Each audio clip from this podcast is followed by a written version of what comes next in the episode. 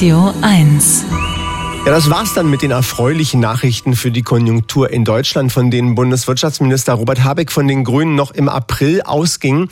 Vor drei Monaten rechnete er mit einem Wirtschaftswachstum von 0,4 Prozent im laufenden Jahr und sogar mit 1,6 Prozent im kommenden. Jetzt, drei Monate später, droht die maue Konjunktur auf den bislang robusten Arbeitsmarkt durchzuschlagen, vor allem in der Industrie. Das Beschäftigungsbarometer fiel gerade auf den schlechtesten Wert seit fast zweieinhalb Jahren. In den ARD-Tagesthemen bemühte sich Habeck vorgestern Abend Optimismus auszustrahlen. Wir kriegen die Energiepreise runter. Die Leute sind top aufgebildet. Die Unternehmen haben eine Standorttreue und ein Tag wie heute, wo große Förderbescheide überreicht wurden, zeigt auch, dass in der Zukunft hier wieder ordentlich produziert wird. Soweit Robert Habeck. Eins ist klar. Der Freitagskommentar mit Hajo Schumacher. Er ist Chefkolumnist der Funke Mediengruppe. Guten Morgen, Hajo Schumacher. Schönen guten Morgen. Angesichts dieser aktuellen Konjunkturflaute braucht Deutschland eine Agenda 2030. Ähm, äh, ja und nein. Also die Agenda 2010, die Älteren erinnern sich, das war ja nicht nur eine Liste von wahnsinnig schlauen Ideen, die dieses Land vorangebracht haben. Das war mehr so der Spirit, Kommen wir gleich noch zu. Es geht mir mehr um so eine deutsche Tradition. Wenn man mal so nach dem Krieg guckt, ähm, hatten wir immer lange Zeit eine CDU-Regierung und dann kommt relativ kurz die SPD und muss das Land modernisieren. Ne? Also nach Adenauer kam Willy Brandt mit seiner Ostpolitik, dann später Helmut Schmidt. Nach Kohl kam Schröder mit der Agenda 2010. Nach Merkel kommt jetzt Scholz und wir wissen nicht ganz genau womit.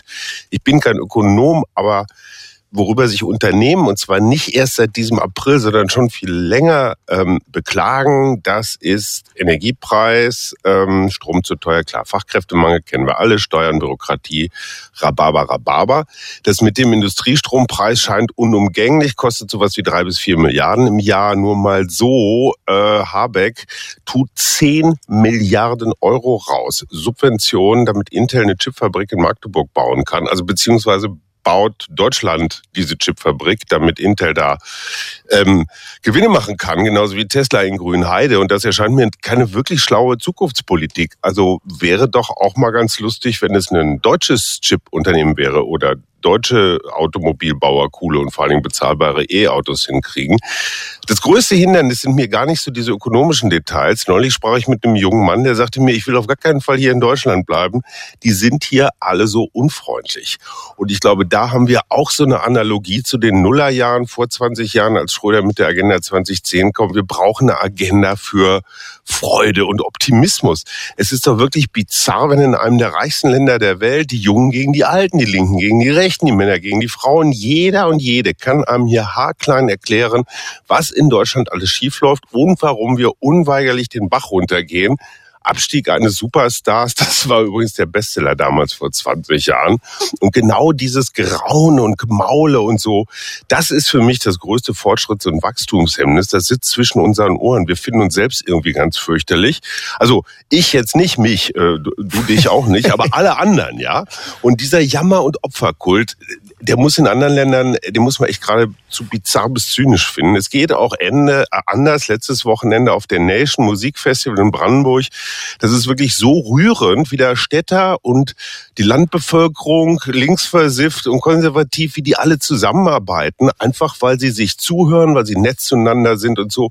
Da hat man so im Kleinen gesehen, was in diesem Land geht, wenn man sich nicht sofort die Augen auskratzt und erklärt, warum der andere ein äh, Idiot ist.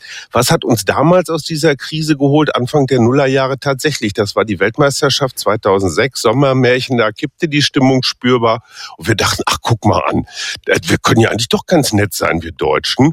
Ähm, so, und das haben wir in diesen, in diesen, naja, seitdem sind es noch keine 20 Jahre, aber fast haben wir echt wieder verlernt. Wir brauchen also dringend nicht nur eine Agenda 2030, sondern ein Sommermärchen.